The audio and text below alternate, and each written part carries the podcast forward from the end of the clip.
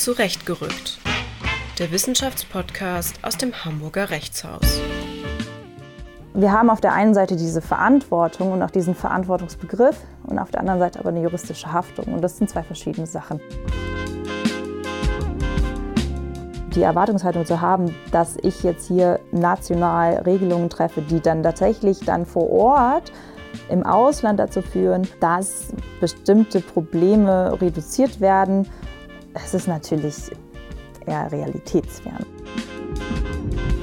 Herzlich willkommen bei Zurechtgerückt, dem Wissenschaftspodcast aus dem Hamburger Rechtshaus. Mein Name ist Simone Kuhlmann und ich bin Postdoc am Zentrum für Recht in der digitalen Transformation hier an der Universität Hamburg und koordiniere dort das Projekt Das Recht und seine Lehre in der digitalen Transformation. In dieser Folge haben wir zwei Premieren für euch. Zunächst haben wir uns jetzt aufgrund der aktuellen Corona-Situation entschieden, nicht mehr in Zweierteams zu moderieren. Das heißt, ich versuche heute euch bestmöglich alleine durch diesen Podcast zu führen. Und das Zweite ist, und darüber freuen wir uns ganz besonders, widmen wir uns in dieser Folge erstmals einem zivilrechtlichen Thema. Und zwar wollen wir heute über den Menschenrechtsschutz im globalen Handel und die zivilrechtliche Absicherung sprechen. Und dazu haben wir uns Solvay Gasche eingeladen, die über Responsible Trading in Raw Materials, also über verantwortungsvollen Handel mit Rohstoffen promoviert. Hallo Solvay, herzlich willkommen. Ja, hallo, ähm, herzlich willkommen auch an dich, Simone. Vielen Dank für die Einladung. Ja, sehr gerne. Solvay Gasche ist seit 2015 wissenschaftliche Mitarbeiterin am Institut für Seerecht und Seehandelsrecht und promoviert bei Professor Marian Paschke. Außerdem ist sie seit Oktober 2020 Referendarin am Hanseatischen Oberlandesgericht. Zuvor studierte Solvay hier in Hamburg an der Humboldt-Universität zu Berlin und in Lissabon Rechtswissenschaft mit dem Schwerpunkt Rechtsgeschichte und Rechtsphilosophie. Ja, bevor wir uns jetzt dem eigentlichen Thema widmen, wollen wir dich natürlich auch ein bisschen besser kennenlernen. Und das Erste, was ich mich gefragt habe, als ich deine Dissertation in den Händen gehalten habe, habe ich mich gefragt, warum du eigentlich auf Englisch schreibst und ob dich das vor besondere Herausforderungen gestellt hat. ähm, ja, durchaus. Also ich hatte tatsächlich angefangen, auf Deutsch zu schreiben, ähm, habe aber mit dem Analyseteil des Responsible Trading angefangen und mit dem ähm, internationalen Handelsrechtsteil im Rohstoffbereich. Und bin dann aber irgendwie immer nicht so gut weitergekommen und habe gemerkt, dass mich einfach auch diese Begrifflichkeiten stören und ähm, habe mich dann entschieden, das auf Englisch zu machen, um einfach einen besseren Zugang zu dieser ganzen Thematik zu erhalten. Und das hat natürlich auch den Effekt, dass, also den ich, mir, den ich mir natürlich dadurch erhoffe, einen größeren Output am Ende zu haben. Einfach eine größere Erreichbarkeit, wenn man auf Englisch schreibt, als dann auf Deutsch. Ja klar, das macht ja auch bei einem Thema zum globalen Handel wahrscheinlich sehr viel Sinn. Genau. Das ist natürlich dann, ich bearbeite natürlich aber dann auch den deutschen Umsetzungsteil im Zivilrecht. Das hat dann auf der anderen Seite natürlich die Herausforderung, dass dann letztlich ja auch die Sprache total angeknüpft ist an das Rechtssystem und ähm, gerade diese Präzision des Deutschen ist dann nicht immer leicht ähm, umzusetzen auf, in der englischen Sprache. Das ist dann tatsächlich nicht besonders einfach. Ja, das äh, können wir uns sehr gut vorstellen. Ja, gibt es denn eine Vorlesung oder ein Seminar oder ein Professor, der dich besonders in der Vergangenheit in deinem Studium ähm, ja, inspiriert hat für deinen Werdegang? Also sowohl die Entscheidung zu promovieren als auch vielleicht hinsichtlich deines Themas? Also ich hatte ja im Studium diesen Schwerpunkt an der HU Berlin zu Zeitgeschehen, also Rechtsgeschichte und Rechtsphilosophie. Und ähm, ich hatte mich schon immer sehr dafür interessiert, aber hatte da auch tolle Dozenten, unter anderem Herrn Professor Simon, der da auf jeden Fall mich nochmal irgendwie beeindruckt hat, ähm, ähm, wie, wie sinnvoll irgendwie die akademische Laufbahn vielleicht ist. Aber das war jetzt nicht ähm, inhaltlich für mich jetzt aus, so aussagekräftig, ich dachte, okay, ich möchte das dann auch in der Promotion machen, sondern da muss ich tatsächlich sagen, war mein Erasmus-Aufenthalt irgendwie prägender, weil ich dann dadurch, dass ich ein Jahr in Lissabon war, habe ich natürlich ein paar portugiesische Kurse gehabt, aber auch viele, die zum internationalen Recht, was natürlich viel mehr Sinn gemacht hat. und ähm, hatte dann ja auch im Studium noch zwei Auslandspraktika in Brasilien und ähm, dadurch habe ich mich irgendwie auch viel mehr mit dem internationalen Recht beschäftigt und letztlich dieses Thema im internationalen Handelsrecht, also im Rohstoffbereich, das kam dann tatsächlich über den Lehrstuhl, über das Institut für Seerecht und Seehandelsrecht. Aber diese Ausrichtung weg von diesem Rechtsgeschichte und Rechtsphilosophie, ähm, ich wollte dann was Aktuelleres machen und ich glaube, das war tatsächlich irgendwie durch meine Auslandsaufenthalte dann bedingt. Du bist ja auch Mama und äh, das hat mich äh, vor die Frage gestellt, ob du sagen würdest, ob dich das besonders herausfordert. Ich kann mir das sehr gut vorstellen, dass das ein sehr gutes Zeitmanagement auch erfordert. Ja, das kann man wohl sagen. ähm, ja, also promovieren mit Kind ähm, ist tatsächlich nicht so einfach und das ist tatsächlich so, dass äh, man hat einfach zeitlich sehr begrenzte Ressourcen hat das fängt natürlich schon an in der Schwangerschaft. Da war ich jetzt auch schon nicht so produktiv wie nicht schwanger, ähm, was ich, worüber ich mir vorher überhaupt keine Gedanken gemacht hatte. Ähm, und dann natürlich nach der Elternzeit, was, das hatte ich auch unterschätzt, dass ich mich dann erstmal wieder richtig einlesen musste und vor allem auch viel aktualisieren musste. Das hat sehr viel Zeit gekostet. Und allein das führt natürlich dann zu einer Verzögerung bei einer Promotion, wenn man es nicht schafft, die Vorgeburt des Kindes abzugeben. Ähm, und dann tatsächlich jetzt, wo sie jetzt in der Kita ist, ähm, ja, es ist einfach ab 15.30 Uhr muss ich dann los. Wenn, also je nachdem, wenn ich dann dran bin mit Abholen, das ist einfach schwierig. Und in den Abendstunden, muss ich sagen, habe ich auch dann keine Ressourcen mehr übrig. Aber es zwingt einen ja vielleicht auch nicht zu prokrastinieren während der Dissertationsphase. Das ja, kann ich das auch, äh, ja. kenne ja. ich sehr gut und ich glaube, dass das auch ein Vorteil vielleicht ist. Ja, das stimmt. Es hat viele Vorteile. Das ist Aber jetzt nur in Bezug auf die Promotion ist das schon herausfordernd. Ja, und vielleicht noch eine letzte Frage. Du bist ja jetzt seit kurzem erst ins Referendariat gegangen, hier am Hanseatischen Oberlandesgericht. Und der Stand deiner DIS ist ja noch nicht ganz abgeschlossen. Wie kam es denn dazu, jetzt diese Entscheidung dann doch vielleicht die DIS mit ins Ref zu nehmen? Ja, ähm, das war so nicht geplant. ich wollte aber jetzt einfach ins Ref starten. Ich wollte das nicht weiter vor mir herschieben. Und das, ja, Corona-Kind, englische Sprache, 400 Seiten, die Korrektur gelesen werden müssen. Ähm, das hat halt leider zeitlich nicht hingehauen. Ich bin aber eigentlich ganz optimistisch, dass das demnächst klappt. Dafür drücken wir auf jeden Fall die Daumen. Du wirst das schon machen. Ja. Ja, Solveig, vielen Dank für diese persönlichen Einblicke. Wir wollen ja heute über den Menschenrechtsschutz im globalen Handel und dessen zivilrechtliche Absicherung sprechen. Nimm uns doch einfach mal in das Setting von deinem Forschungsprojekt mit. Warum reden wir oder sollten wir über Responsible Trading, also verantwortungsvollen Handel, sprechen? ja, weil es total aktuell ist und ähm, sehr dringlich.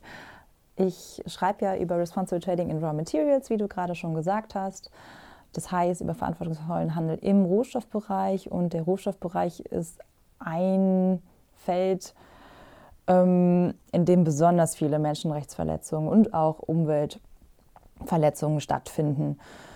Und meine Promotion behandelt jetzt diesen Aspekt, also eher das Konzept des Responsible Trading. Das heißt, ich schaue mir an, was ist Responsible Trading, wo kommt das her, ähm, wie ist es juristisch zu verstehen.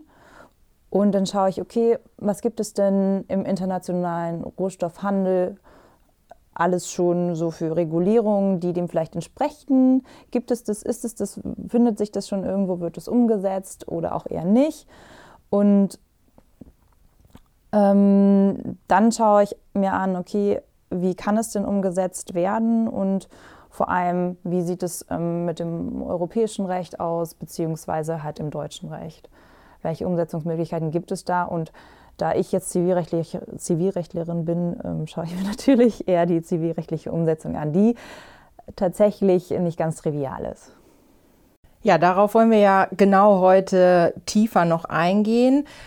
Wenn ich mir das jetzt vorstelle, dann reden wir vor allen Dingen über so Fälle, wo beispielsweise ja, Kinder in Rohstoffminen beim Abbau von Rohstoffen ähm, mitarbeiten. Gibt es noch andere Branchen, wo das vor allen Dingen relevant ist? Oder ähm, ja, an was müssen wir da alles denken? Ja, es gibt natürlich ganz viele Industrien, die davon betroffen sind. Also im Prinzip ist es jetzt auch nur ein ein, eine Industrie, die ich mir rausgepickt habe, diesen Rohstoffhandel, da passiert das natürlich typischerweise vor allem in dieser Kombination Menschenrechtsverletzungen und Umweltverletzungen.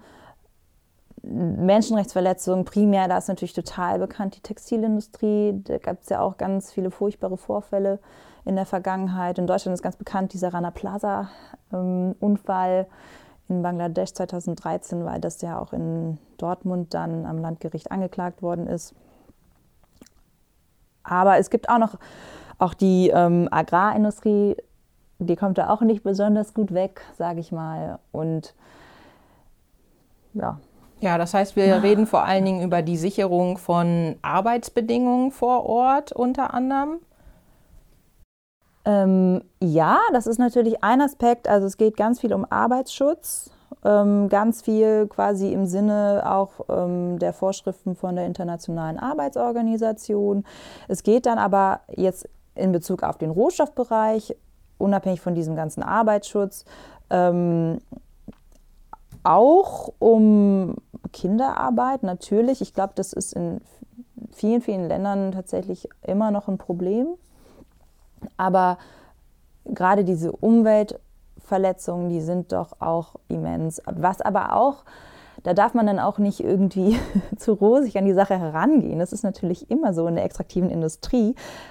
Um irgendwie an diese Rohstoffe zu gelangen, an die Primärrohstoffe, ist natürlich immer erstmal eine Verletzung notwendig.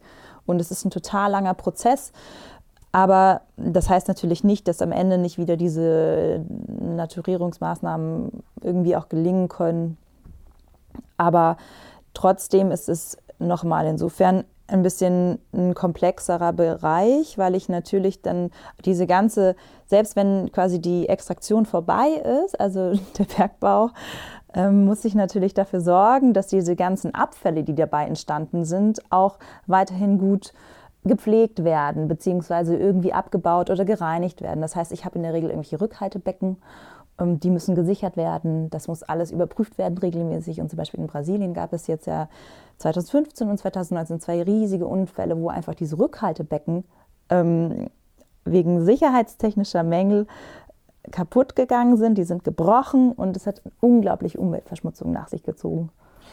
Okay, ja, das hat man ja hier auf jeden Fall bei uns auch mitbekommen. Aber wenn du sagst, es ist eigentlich gar nicht ohne eine Verletzung möglich, das meinst du ja wahrscheinlich hauptsächlich auf den Umweltbereich bezogen, weil ja. ich da was ja. entnehme. Also ja. ich kann mir ja schon Arbeitsbedingungen vorstellen, wo ich äh, keine, keine Rechte verletze. Das wäre ja auf jeden Fall wünschenswert und anzustreben. Ja, total. Ja, man muss ja vielleicht in diesem Kontext sagen, wir alle profitieren natürlich davon, von diesem Handel. Wir alle haben ein Smartphone oder die meisten von uns, wir nutzen diese seltenen Erden und brauchen die. Das heißt, ähm, vielleicht ergibt sich daraus ja wahrscheinlich auch die besondere Verantwortung, die wir haben. Ja, das ist eine Argumentationsweise. okay, dann äh, lass uns doch vielleicht noch mal ein bisschen tiefer einsteigen. Und zwar gibt es ja vor allen Dingen jetzt auf nationaler Ebene seit geraumer Zeit die Überlegung, ein sogenanntes Lieferkettengesetz äh, zu erlassen, was ja vielleicht ein Baustein sein könnte, um ja Menschenrechtsschutz in Lieferketten oder im Handel allgemein sicherzustellen. Wie ist denn da gerade der Stand und warum diskutieren wir das jetzt überhaupt? Okay, also erstmal dazu, wie der Stand ist kurz. Das ist tatsächlich noch nicht so besonders ausgegoren. Es gibt Eckpunkte, dieses sogenannte Lieferkettengesetz, das wird erarbeitet vom Bundesarbeitsministerium in Zusammenarbeit mit dem Entwicklungsministerium und dem Bundeswirtschaftsministerium. Das heißt, es sind mehrere Ressorts beteiligt die sich allerdings noch nicht ganz einig sind. Und es gab 2019 schon mal einen Entwurf und bisher wird aber immer noch diskutiert und diskutiert und es gibt inzwischen diese bekannten ähm, Eckpunkte, aber jetzt einen offiziellen Entwurf gibt es tatsächlich noch gar nicht. Also nur das nochmal zur Einordnung darüber, worüber wir dann sprechen. Das ist tatsächlich alles noch so ein bisschen, ähm, ja. Okay, ist alles sozusagen noch in der Schwebe, ist noch im Diskussionsprozess. Und warum wir jetzt darüber reden, hängt mit dem Nationalen Aktionsplan für Wirtschaft und Menschenrechte zusammen, den die Bundesregierung 2016 verabschiedet hat. Dieser Nationale Aktionsplan für Wirtschaft und Menschenrechte geht wiederum auf die UN-Leitprinzipien für Wirtschaft und Menschenrechte zurück, die 2008 vom Sonderbeauftragten John Ruggie erstellt worden sind. Und diese UN-Leitprinzipien für Wirtschaft und Menschenrechte sind ein Meilenstein im Menschenrechtsbereich für transnationale Unternehmen, weil dort erstmals ähm, quasi aufgestellt wird, ja, Unternehmen müssen sich auch um Menschenrechte kümmern. Denn Menschenrechte sind ja originär eigentlich ähm, ne, in der Pflicht des genau, Staates. Genau, also meine Vorstellung ist eigentlich, dass in erster Linie der Staat verantwortlich ja. ist für den Schutz ja. von Menschenrechten und nicht private Unternehmen. Richtig. Dem ist auch so. Trotzdem adressieren diese ähm, Leitprinzipien der Vereinten Nationen zur Wirtschaft und Menschenrechte die haben diesen, diesen, die haben so einen dreigliedrigen Aufbau, Protect, Respect und Remedy und die adressieren quasi in, diesem, in dieser zweiten Säule dieser Leitprinzipien auch die Unternehmen darin, dass sie auch verantwortlich sind, die UN-Leitprinzipien zu respektieren und adressieren insofern auch Sorgfaltspflichten für die Unternehmen. Und diese UN-Leitprinzipien haben verschiedene nationale Aktionspläne hervorgerufen auf internationaler Ebene und unter anderem auch den deutschen nationalen Aktionsplan. Und damals gab es schon eine sehr breite Diskussion darüber, wie verbindlich dieser nationale Aktionsplan sein sollte. Und dieser nationale Aktionsplan soll der Umsetzung dieser UN-Leitprinzipien dienen. Also unmittelbar. Genau, auf nationaler Ebene. Also das hat erstmal auch mit der EU gar nichts zu tun. Und dieser nationale Aktionsplan ist dann aber entgegen vieler Hoffnungen damals ähm, verabschiedet worden mit einer freiwilligen Lösung. Das heißt, dass die Bundesregierung damals darauf gesetzt hat, okay, die Unternehmen, die werden sich schon freiwillig irgendwie nach diesen Anforderungen des nationalen Aktionsplans richten, der, der dann aufgestellt hat, okay, Unternehmen sollen, sind natürlich in ihrer Sorgfalt zu adressieren und sollen bestimmte Präventionsmaßnahmen oder ähm, Risikomanagement, ähm, Sorgfaltspflichten einführen. Jetzt gab es allerdings, und das war damals eine Voraussetzung für diese Verabschiedung der Freiwilligkeit, dass ein Monitoring eingerichtet wurde, also quasi äh, einen Evaluationsprozess, in dem dann die Unternehmen befragt werden, um zu schauen, okay, wie sieht es denn tatsächlich mit dieser freiwilligen Umsetzung aus? Ist das erfolgsversprechend oder nicht? Und da gab es ja schon zwei Evaluationsprozesse und die haben tatsächlich eher fatale Ergebnisse gezeigt, dass nämlich die Umsetzung tatsächlich nicht stattfindet. Also weniger als 50 Prozent ähm, können diese Anforderungen erfüllen und die Unternehmen, die tatsächlich sagen, okay, wir haben hier eine Berichterstattung und wir bemühen uns hier sehr, die geben auch häufig an, okay, das ist uneinheitlich und eigentlich so richtig wissen wir auch gar nicht, was wir machen sollen. Insofern ist natürlich jetzt das Feedback eher, okay, mh, hm, läuft noch nicht so mit der freiwilligen Umsetzung, weshalb jetzt dadurch, dass es im Koalitionsvertrag festgeschrieben ist, jetzt diese Diskussion natürlich aufkommt, okay, vielleicht ist es Zeit für eine verbindliche Regulierung, denn die freiwillige Umsetzung hat bisher offensichtlich nicht so funktioniert. Und diese verpflichtende Lösung soll dann in dieses Lieferkettengesetz gegossen werden. Das ist die Frage, das wird gerade diskutiert. Ja. Und wie würde das dann möglicherweise aussehen oder wie könnte das aussehen? Was, was würde dann in diesem Lieferkettengesetz potenziell drinstehen? Also mutmaßlich würde in so einem Gesetz drinstehen, wie eine Sorgfaltspflicht aussehen würde. Also erstmal, dass die Unternehmen eine Sorgfaltspflicht haben, Menschenrechte zu schützen und dann auf der zweiten Ebene, okay, und wie ist diese Sorgfaltspflicht konkret ausgestaltet? Also welche Maßnahmen müssen die Unternehmen konkret ergreifen? Und dann natürlich auf der anderen Ebene nochmal, wie kann das umgesetzt werden? Also wie kann sichergestellt werden, dass die Unternehmen das auch machen und im Falle der Nichteinhaltung, also der Non-Compliance, wie ist es möglich, da, also welche Sanktionierungsmechanismen können angewendet werden? Also Bußgelder, Überordnungswidrigkeitsrecht oder sogar eine Strafbarkeitsbewährung ähm, oder Ausschluss von öffentlichen ähm, Ausschreibungen. Also da gibt es unterschiedliche Möglichkeiten, wie man quasi diese Sanktionierung ein bisschen leichter machen könnte oder ein bisschen stärker. Okay, was ich mir grundsätzlich frage, wenn ich höre, wir haben ein nationales Gesetz und wir reden über globalen Handel, wie sinnvoll ist das überhaupt jetzt auf nationaler Ebene so ein Gesetz zu erlassen, wo dann ja wahrscheinlich hauptsächlich oder nur deutsche Unternehmen verpflichtet werden, ja, Sorgfalt in ihren Lieferketten zu haben und da entsprechend möglicherweise mit Bußgeldern oder ähnlichem belastet sind, wenn sie sich nicht daran halten? Ja, das ist ein großer Kritikpunkt an dieser ganzen Herangehensweise. Sinn und Zweck dieses Gesetzes ist quasi die Erhöhung des Menschenrechtsschutzes. Auf der anderen Seite haben natürlich auch die Unternehmen Interesse an gleichen Wettbewerbsbedingungen. Und das ist ja gerade in der EU, wo wir einen gemeinsamen Binnenmarkt haben, eigentlich so eine Grundvoraussetzung. Das heißt, ne, diese, diese gleichen Wettbewerbsvoraussetzungen, das wird immer so als Level Playing Field beschrieben ist ein ganz wichtiger Punkt. Das heißt jetzt aber auch im Umkehrschluss nicht zwangsläufig, dass nur weil Deutschland hohe Anforderungen hätte, das nicht sich vielleicht auf die anderen ausstrahlen könnte. Und es gibt tatsächlich ja auch auf EU-Ebene Bestrebungen von anderen Nationalstaaten, aber sicherlich jetzt nicht von allen 27. Ähm, allerdings, es gibt es gibt ein Sorgfaltspflichtengesetz in Frankreich, spezifisch jetzt zu Menschenrechten. In Dänemark ist schon etwas zu Kinderarbeit ähm, verabschiedet worden. In der UK ist auch ähm, viel, viel gemacht worden. Die waren tatsächlich sehr früh dran. Und es gibt auf der EU jetzt auch die Ankündigung, dass es einen Gesetzesentwurf 2021 geben soll, aber das ist natürlich alles Zukunftsmusik. Auf der anderen Seite, also das ist so auf dieser selben Ebene für diese, diese Umsetzung der nationalen Aktionspläne von diesen UN-Leitprinzipien für Wirtschaft und Menschenrechte.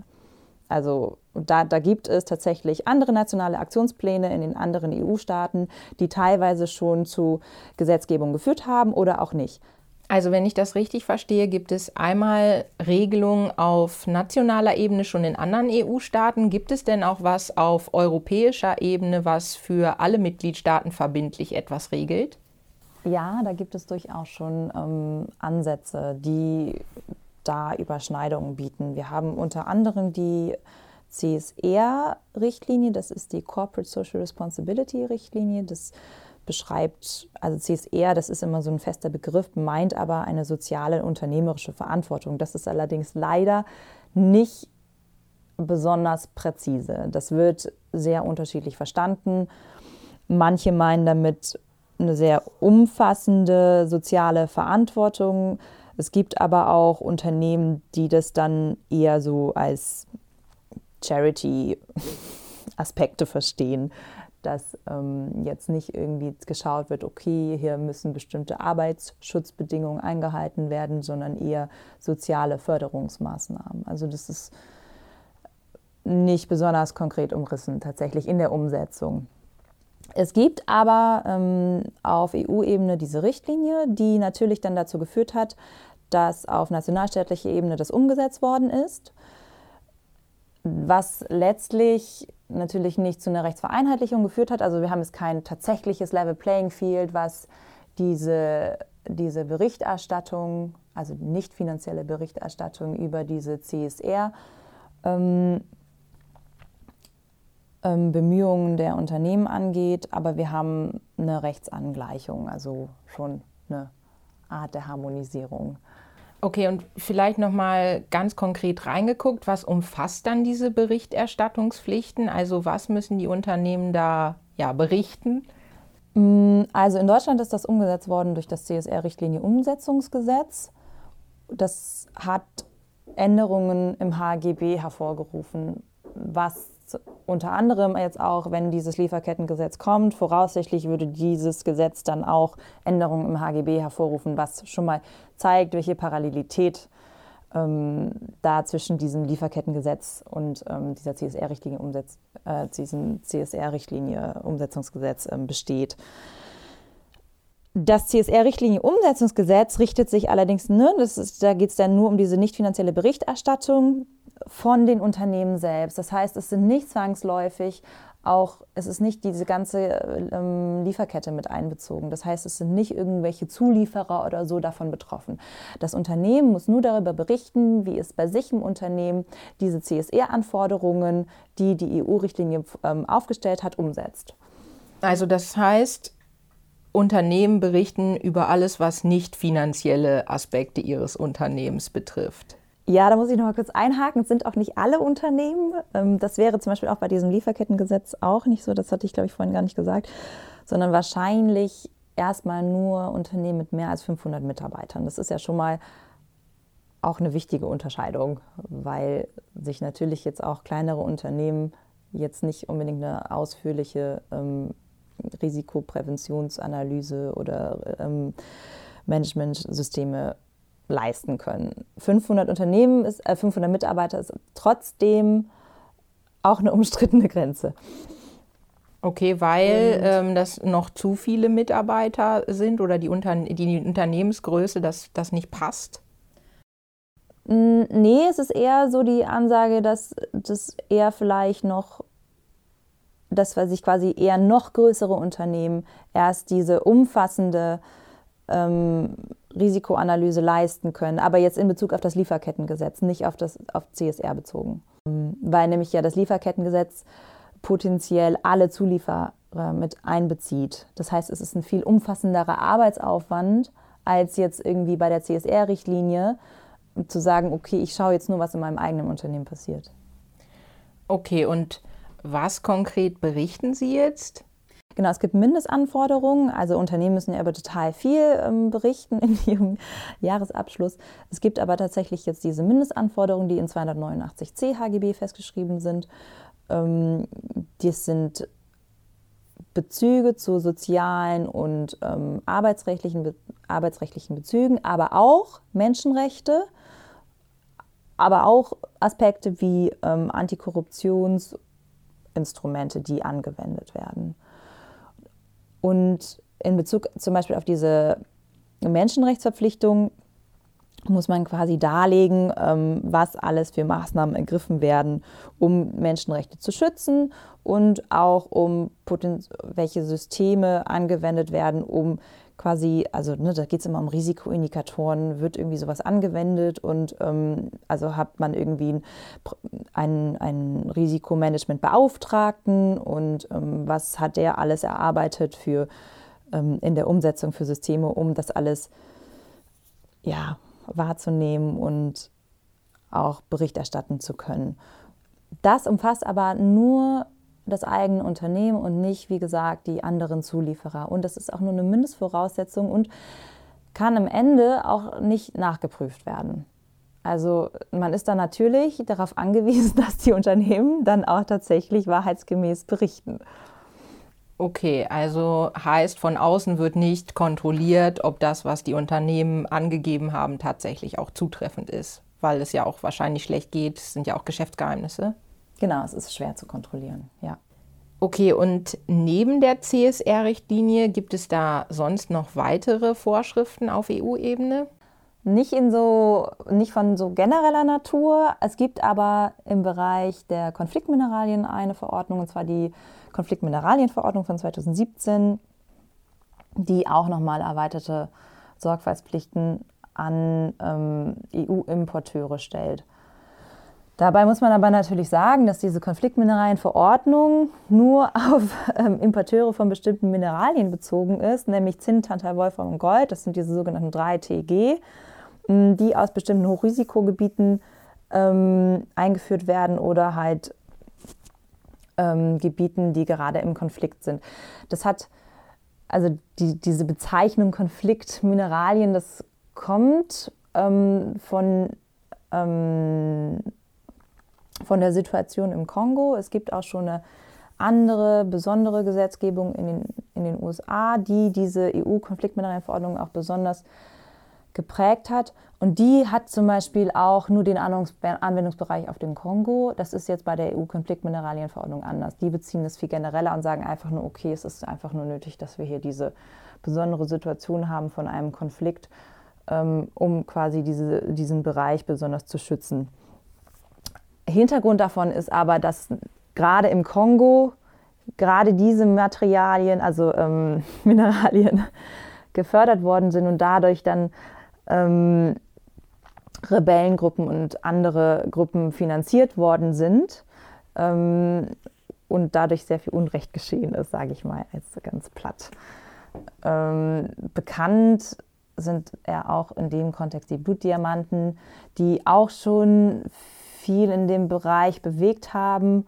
Insofern, es ging alles so ein bisschen erst von dieser ähm, Regulierung, die diese sogenannten Blutdiamanten hervorgerufen haben. Das ist, der, das ist ähm, diese Kimberley Process Certification Scheme. Das ist, ähm, das ist so ein besonderes Zertifizierungssystem für diese Blutdiamanten und daraus entstanden, da hat man sich viel abgeguckt für diese Konfliktmineralien und ähm, genau, ich will einfach nur sagen, das ist der Hintergrund von dieser EU-Konfliktmineralienverordnung die aber selbst gar nicht mehr nur auf diesen Bereich Kongo und ähm, angrenzende Staaten begrenzt ist. Sondern sie gilt für, für sämtliche Bereiche auf diese vier Mineralien bezogen. Genau, also für sämtliche Regionen, die quasi in einer selben Situation sind. Aber jetzt nicht nur irgendwie Zentralafrika. Okay, und was bedeutet das konkret für Importeure aus der Euro oder die in der Europäischen Union sitzen? Was müssen die konkret erfüllen? Ähm, diese Importeure, das gilt tatsächlich auch erst ab 2021. Also bisher gilt so eine Übergangsfrist und die EU-Kommission hat ähm, die natürlich aufgefordert, das alles jetzt schon anzuleiern, aber tatsächlich wird man erst ab 2021 sehen, wie es mit der Umsetzung aussieht. Und was bedeutet das jetzt genau für die Importeure? Das heißt, dass diese Importeure ähm, mit besonderen Sorgfaltspflichten belegt werden. Das heißt, die müssen ähm, ein Risikomanagementsystem einführen. Die brauchen also einen Risikomanagementbeauftragten und es gibt Risikomanagementverpflichtungen. Außerdem gibt es auch noch ähm, die Verpflichtung zu objektiven ähm, Kontrollen, also zu Audits. Und dann natürlich auch noch die Berichterstattungsverpflichtung darüber, ähm, was alles implementiert worden ist, also was alles an Risikomanagement-Verpflichtungen. Ähm, ja, und umfasst von diesen Risikomanagement-Verpflichtungen ist natürlich typischerweise wieder diese Risikoanalyse. Das heißt, da gibt es Indikatoren und da gibt es auch viele Anbieter, ähm, die da weiterhelfen. Also ich will damit sagen, es gibt eigentlich schon viel Wissen in dem Bereich, welche Indikatoren jetzt beachtet werden müssen. Ähm, dann ne, muss man präventive Maßnahmen ergreifen und auch aber sicherstellen, dass es Abhilfemaßnahmen im Falle eines ähm, Vorfalles gibt. Und zur Konkretisierung nochmal diese ähm, Managementsystemverpflichtungen und diese Risikomanagementverpflichtungen lässt die Konfliktmineralienverordnung selbst offen. Die bezieht sich allerdings in, für die Konkretisierung als ähm, Modellstandard auf ähm, den OECD-Sorgfaltspflichten Standard im Bereich Konfliktmineralien und, von, und auf die Leitlinien für multinationale Unternehmen von der OECD, also von der Organisation für wirtschaftliche Zusammenarbeit. Was ein wichtiger Punkt ist, ähm, was die konkrete Ausgestaltung dieser Verpflichtungen angeht. Und wie wird jetzt sichergestellt, dass diese Sorgfaltspflichten dann auch tatsächlich umgesetzt werden? Ist das sanktionsbewährt oder wie ist das ausgestaltet? Ja, da sind wir jetzt wieder ähm, im EU-Recht. Da sieht die Konfliktphänomen, also sie sagt natürlich, okay, es muss Bericht erstattet werden und es muss den zuständigen Behörden auch ähm, alles zugeleitet werden. Zuständig sind dann die zuständigen Behörden der EU-Mitgliedstaaten. Und auch die EU-Mitgliedstaaten sind nach Artikel 16 der Verordnung aber auch dafür zuständig, das umzusetzen und auch zu schauen, okay, welche Maßnahmen werden im Falle einer Nichteinhaltung, also Non-Compliance, ähm, überhaupt ergriffen. Also ich nehme jetzt mit aus diesem Abschnitt, dass wir schon einiges an Regeln haben, sowohl auf europäischer Ebene als auch auf nationaler Ebene oder in Deutschland kommt es vielleicht noch.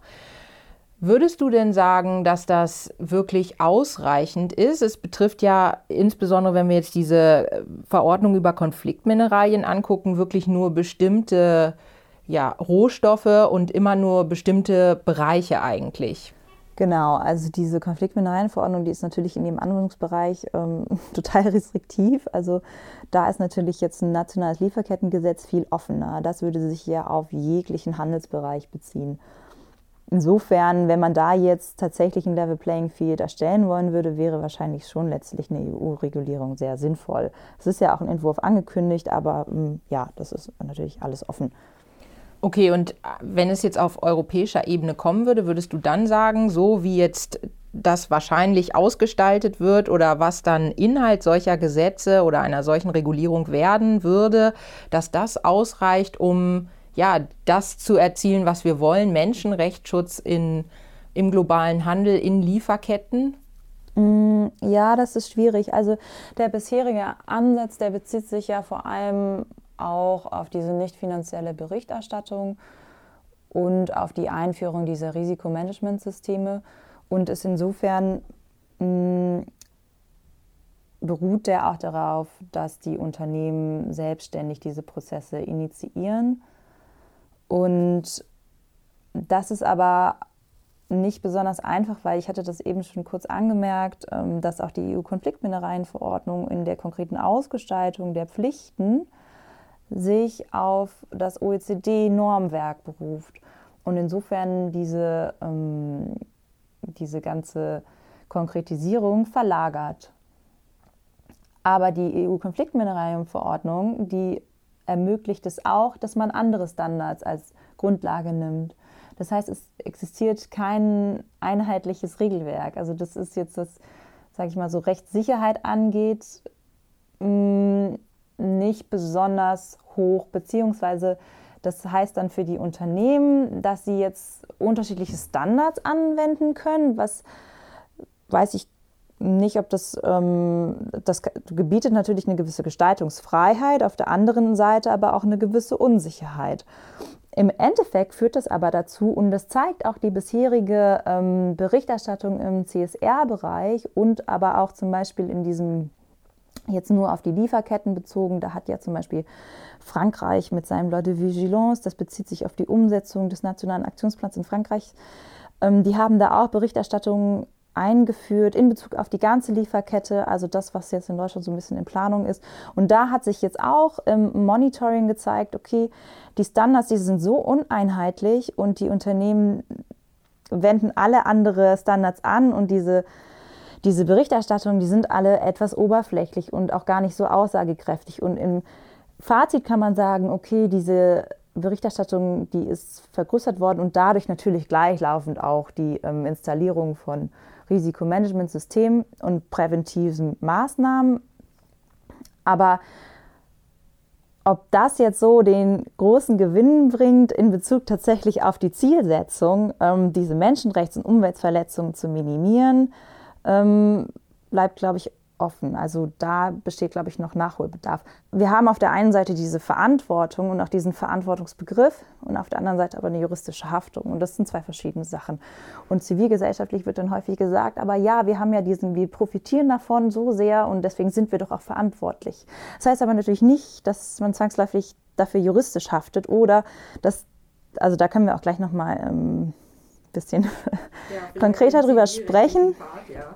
Und also ich glaube, man darf nicht mit der falschen Erwartungshaltung daran gehen, zu sagen, okay, ähm, natürlich ist es nachvollziehbar, dass zivilgesellschaftlich ähm, dieses Verantwortungsgefühl da ist, aber ich glaube, die Erwartungshaltung zu haben, dass ich jetzt hier ähm, national Regelungen treffe, die dann tatsächlich dann vor Ort im Ausland dazu führen, ähm, dass bestimmte Probleme reduziert werden, es ist natürlich eher realitätsfern. Also wir können natürlich dafür sorgen, dass wir hier unseren Teil tun und alles verbessern, aber natürlich kann man jetzt den Unternehmen auch nicht zu viel auflasten und natürlich ist ein Unternehmen nicht dafür verantwortlich, dass irgendwie die Umsetzung in einem bestimmten Land funktioniert. Das Unternehmen ist dafür verantwortlich, ähm, in seinem Verantwortungsbereich, also in seinem ähm, möglichsten Verantwortungsbereich, ähm, dafür Sorge zu tragen, dass alles so geht, wie äh, die Gesetze es vorsehen. Aber natürlich kann man auch,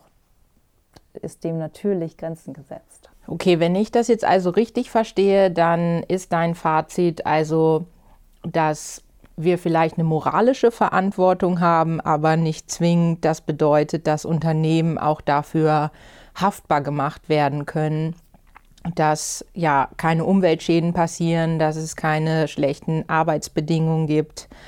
Ähm, und daher die Frage, gibt es denn überhaupt eine Möglichkeit, dass Unternehmen für sowas haften? Also ich stelle mir die Situation vor, dass hier ein großes Unternehmen sitzt ähm, in Deutschland und ähm, ein Tochterunternehmen oder ein Zulieferer, dass da ein Unfall passiert im Ausland.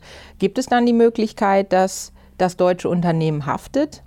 Ja, das ist natürlich jetzt erstmal davon abhängig, welches Recht anwendbar ist. Also natürlich kann ich grundsätzlich sagen, juristische Haftung kann ich natürlich ähm, herleiten, wenn jetzt die Verletzung auch ähm, ursächlich auf das Verhalten des ähm, Unternehmens oder der Person zurückzuführen ist. Ähm, die große Krux bei diesem ganzen Thema ist natürlich, es, es, es gibt dann immer diese Geschädigten und diese Geschädigten, die wollen natürlich ähm, ja in der Regel Schadensersatz am Ende des Tages. Und da ist zumindest jetzt bei uns häufig die Frage erstmal erstmal vorangestellt, okay, ähm, wo kann denn überhaupt geklagt werden und welches Recht ist anwendbar? Und das regelt sich alles nach internationalem Prozess und Zivilrecht. Und das ist auch, also ich habe öfter den Eindruck, dass, ähm, ähm, dass davon ausgegangen wird, dass es dieses internationale private Prozessrecht so gibt auf internationaler Ebene. Gibt es aber natürlich nicht. Das ist ja jeweils abhängig von dem nationalen Recht. Und in der EU wird häufig, glaube ich, der Eindruck erweckt, weil wir halt diese Brüssel I und die Rum-Verordnungen haben. Aber das ist natürlich nur für die EU-Staaten das anwendbare internationale Prozess- und Privatrecht. Das heißt natürlich auch für uns, wenn wir jetzt von einem deutschen Unternehmen ausgehen, dass wir uns erstmal schauen müssen nach der Brüssel I-Verordnung, okay, wo ist denn überhaupt der Gerichtsstand? Das richtet sich ähm, erstmal nach dem Wohnort, Artikel 4 Brüssel I-Verordnung oder halt bei Unternehmen nach dem eingetragenen Sitz des Unternehmens über 63 ähm, Brüssel I-Verordnung. Da kann man durchaus, glaube ich, dann noch dazu kommen, okay, es kann jetzt irgendwie in Deutschland geklagt werden, wie damals bei KIK ähm, am Landgericht Dortmund ähm, ne, kriegt diese Verfahren von Rana Plaza. Ähm, das hatte ich vorhin, glaube ich, auch schon erwähnt. ähm, dann die zweite Frage, anwendbare Recht. Ähm, das richtet sich dann erstmal danach, okay, angenommen, wir wenden jetzt das deutsche Recht an und müssen schauen, okay, wie richtet sich das denn nach den Rom-Verordnungen?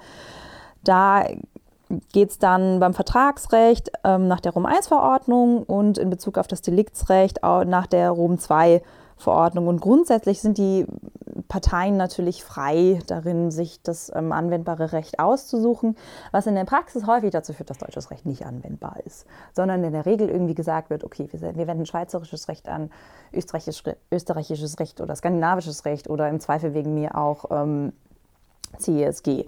Okay, häufig das Recht, was nicht so streng ist oder genau. lässt sich das pauschal nicht so sagen? Ja, das halt vor allem ähm, meinen eigenen Interessen am meisten dient. Oder, in, oder das Recht, in dem ich mich am besten auskenne. Okay. Das ist dann, das ist wirklich ganz unterschiedlich. Es gibt aber schon bestimmte Vorlieben für bestimmte Rechtsordnungen. Und ich sag mal, wenn es jetzt nicht deutsche Unternehmen sind, ist jetzt die deutsche Rechtsordnung nicht oben dabei. Und ähm, also in Bezug jetzt nochmal auf diese Rumverordnungen, wonach richtet sich jetzt also dann angenommen, es gibt keine Parteivereinbarung, dann bieten quasi diese Rumverordnungen Lösungen an, ähm, wie zu entscheiden ist, welches Recht jetzt das anwendbare Recht ist. Und ich sag mal, bei diesen häufigsten Schadensersatzklagen, die da im Raum stehen, geht es in der Regel um deliktsrechtliche Verletzungen. Und dann ist immer nach Artikel 4 Rom 2 Verordnung das Recht des Staates anzuwenden, in dem der Schaden eintritt. Also nochmal konkret, wir haben beispielsweise einen Arbeitsunfall in Bangladesch mhm. Und die Firma, die sitzt aber hier in Deutschland, die jetzt das abgenommen hat, die Waren. Mhm. Und dann ist wahrscheinlich nicht das deutsche Recht anwendbar, sondern das Recht, das vor Ort gilt, wo der Unfall passiert ist. Genau, damals war pakistanisches Recht anwendbar. Okay. Ja. Genau, in der Regel wird kein deutsches Recht anwendbar sein, wenn man nach dieser Deliktsrechtsrum 2 Verordnung geht.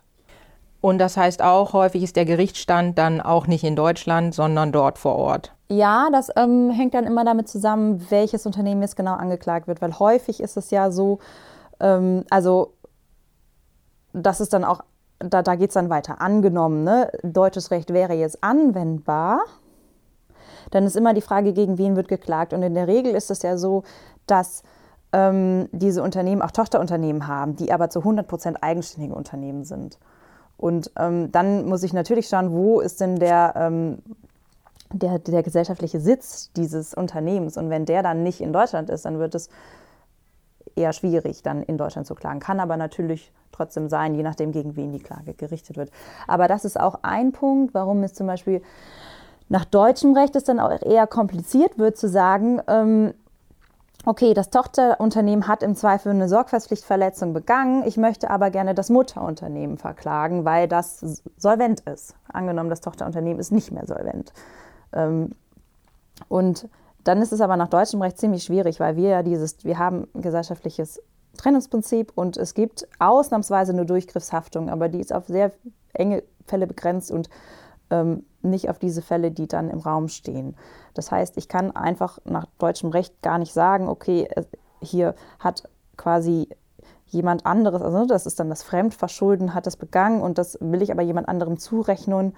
Ähm, das geht im Gesellschaftsrecht nicht so leicht. Okay, sprich also, die Haftung scheitert dann auch daran, dass ich dem deutschen Unternehmen im Zweifel gar nicht zurechnen kann, was da an einer Sorgfaltspflichtverletzung passiert ist, die dann zum Unfall geführt hat. Genau, genau. In der Regel, genau, dass ich es nicht zurechnen kann oder sich derjenige exkulpieren kann.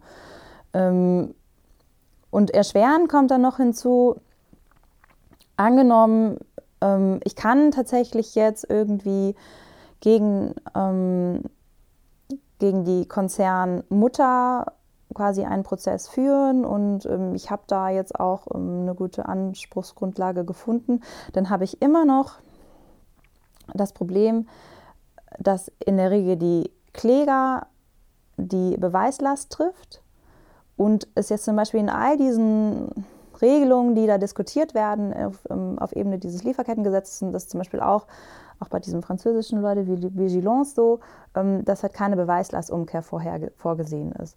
Und das erschwert es dann prozessual tatsächlich letztlich irgendwie mal zu einer Haftung zu kommen, weil es natürlich extrem schwierig sein wird, in einem Prozess dann darzulegen, auf Seiten des Klägers irgendwie her herzuleiten, warum jetzt das Verhalten tatsächlich ähm, kausal zu dem Schaden geführt hat.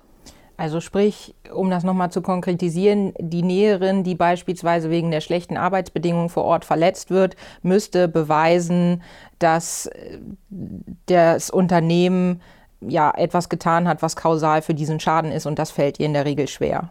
Genau.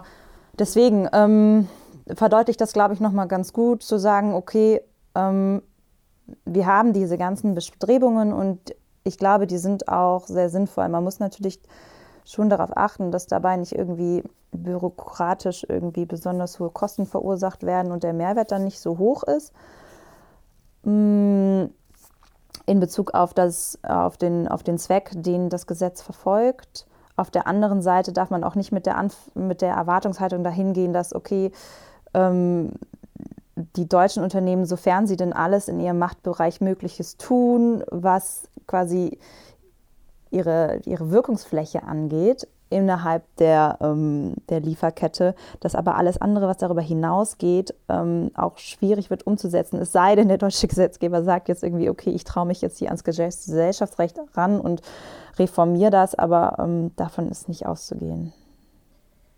Okay, also sprich, eine deliktrechtliche Haftung scheidet eigentlich mehr oder weniger aus. Eine gesellschaftsrechtliche Lösung wird es nicht geben. Besteht denn dann die Möglichkeit, ja über Vertragspflichten möglicherweise was zu regeln? Ich meine, die Unternehmen in Deutschland schließen ja Lieferverträge ab. Besteht da die Möglichkeit, dass man in diese Verträge etwas rein ja, schreibt, was dazu führt, dass wir einen besseren Schutz vor Ort haben? Ich glaube, da liegt viel Potenzial tatsächlich. Also ich glaube schon, dass ähm, Individualvereinbarungen da viel bewirken können und dass man da auch ähm, eine, eine, große Breitenwirkung haben kann, zu sagen, okay, ich, ich, schaue, ich, ähm, ich möchte jetzt als, ähm, ich kann ja privat autonom entscheiden, was ich in meine Vertragsbedingungen hineinschreibe und insofern wäre das eine Möglichkeit zu sagen, okay, ähm, es gibt ja auch Unternehmen, die das schon machen, ne, die freiwillig irgendwie sagen, wir haben hier einen sehr hohen Standard und ähm, das hat eine Breitenwirkung. Das hat natürlich auch ähm, wettbewerbsrechtlich durchaus Vorteile in bestimmten ähm, Bereichen. Und ich kann mir schon vorstellen, also das ist so eine Gangart, ähm, die sehr valide ist. Aber wenn ich das richtig verstehe, dann ist das ja eher etwas, was die Unternehmen jetzt dann freiwillig tun müssten. Und genau, das müssten sie natürlich freiwillig tun. Und da hat sich natürlich jetzt auch schon gezeigt, okay, allein mit der Berichterstattung, das war ja bisher nicht so erfolgreich. Da müsste man halt irgendwie auf einen Mentalitätswechsel hoffen. Und das ist natürlich das, was dann wiederum mit dieser zivilgesellschaftlichen Erwartung zusammenhängt und mit dieser moralischen Verantwortung. Wenn man dann hingeht und sagt, okay, aber wir profitieren davon, unabhängig davon, wie jetzt irgendwie diese anderen Staaten oder die anderen Unternehmen davon profitieren, ähm, müsste da natürlich aber ein gesamtgesellschaftlicher Mentalitätswechsel verstatten gehen. Das ist natürlich wettbewerbsrechtlich wahrscheinlich nicht sinnvoll, wenn es ein Unternehmen sich alleine hinstellt und sagt, okay, ich ändere jetzt meine Vertragsbedingungen. Eher unrealistisch, wahrscheinlich vor allen Dingen, wenn es um einen globalen Markt ja, geht, genau. wo einfach äh, ja in anderen ja. Ländern vielleicht noch ein, auch andere Vorstellungen und Moralvorstellungen ja. vorhanden sind. Ja, genau. Aber ich sage mal so, das Vertragsrecht ist ist eigentlich ein scharfes Schwert. Okay, halt aber nur mit dem Nachteil, dass das Unternehmen von will. sich aus sagen müsste, ich möchte das hier reinschreiben. Das werden wahrscheinlich auch genau. etliche Unternehmen tun, aber wahrscheinlich, um es im Großen und Ganzen wirklich vollumfänglich durchzusetzen, funktioniert es wahrscheinlich eher jetzt erstmal nicht. Ich meine, man hat natürlich ne, immer diese Generalklauseln, ähm, die das Vertragsrecht bietet und darüber kann natürlich immer über Treu und Glauben können natürlich bestimmte Wertvorstellungen mit einbezogen werden, aber das ist nochmal ein anderes Level. Es ist natürlich viel besser, wenn ich das konkret in meine Vertragsbedingungen mit aufnehme, als jetzt irgendwie über 242 BGB irgendwelche Dinge da jetzt hinein zu interpretieren. Und jenseits des Vertragsrechts gibt es da noch Möglichkeiten, um ja, da einen entsprechenden Schutz sicherzustellen? Siehst du da noch Ansatzpunkte? Mm, ja, klar. Also man könnte zum Beispiel so auf wettbewerbsrechtlicher Ebene ist es, glaube ich, auch ein weites Feld. Es ist jetzt nicht so ein scharfes Schwert, aber ich glaube vielleicht doch durchaus effektiv. Ähm, also diese ganzen Zertifizierungsmechanismen, die bringen, glaube ich, durchaus auch ökonomische Vorteile. Also ich glaube, das sollte nicht unterschätzt werden.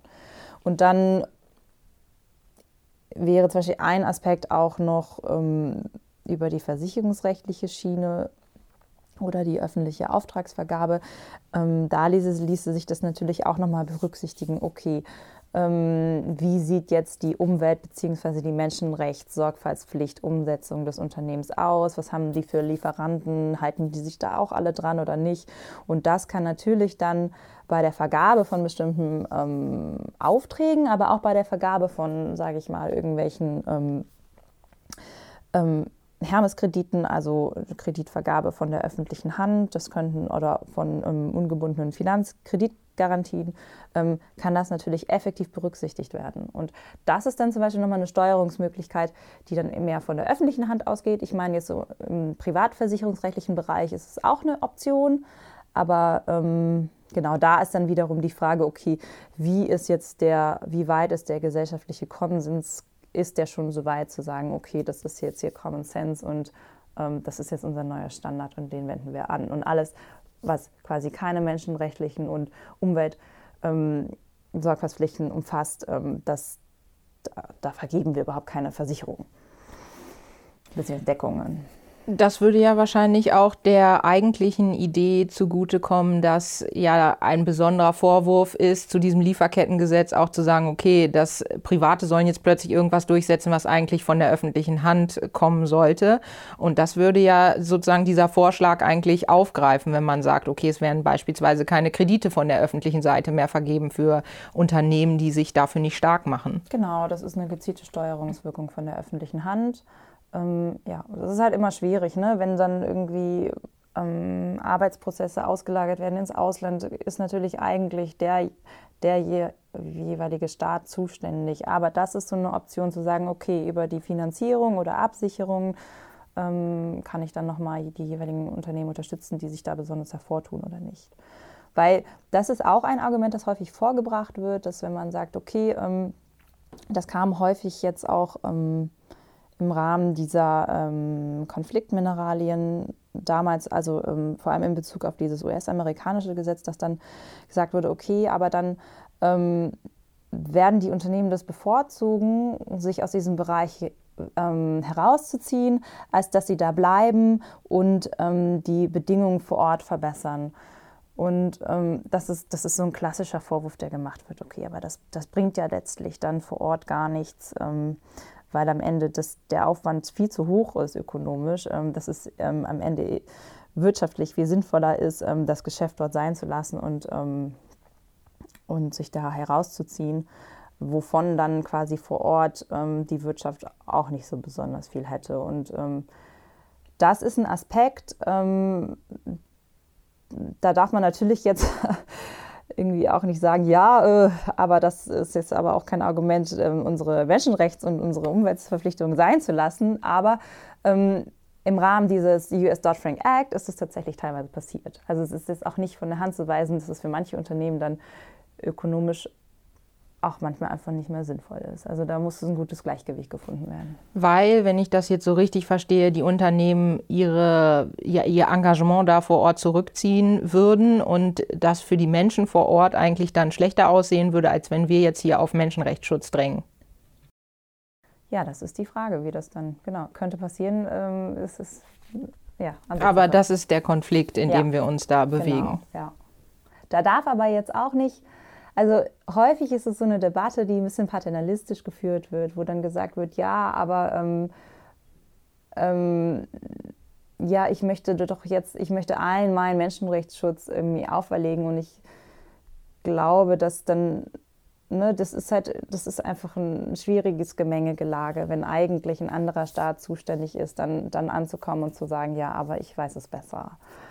Das heißt natürlich trotzdem nicht, dass man für sich selbst nicht, für, das, für die eigenen Unternehmen muss man natürlich die jeweiligen Standards anwenden, die man für richtig erachtet. Und das ist natürlich bei uns in Deutschland ein hoher Menschenrechts- und ein hoher Umweltschutz. Ja, wir gucken wahrscheinlich auch mit einer sehr nationalen oder europäischen Brille auf diese Geschehen vor Ort. Ja, das ist äh, durchaus eurozentristisch. Okay, also ich schließe daraus, es ist eine sehr komplexe Gemengelage und es ist auch noch vieles im Fluss einfach und wir werden eigentlich erst in der nächsten Zeit wirklich sehen, ob sich ja erstmal die Gesetzesvorhaben überhaupt äh, verwirklichen, die da auf nationaler Ebene vorhanden sind hinsichtlich des Lieferkettengesetzes und ob auf europäischer e äh, Ebene dann tatsächlich das auch alles so wirksam wird, wie man sich das vorgestellt hat und das seinen Zweck erfüllt. Ja, definitiv.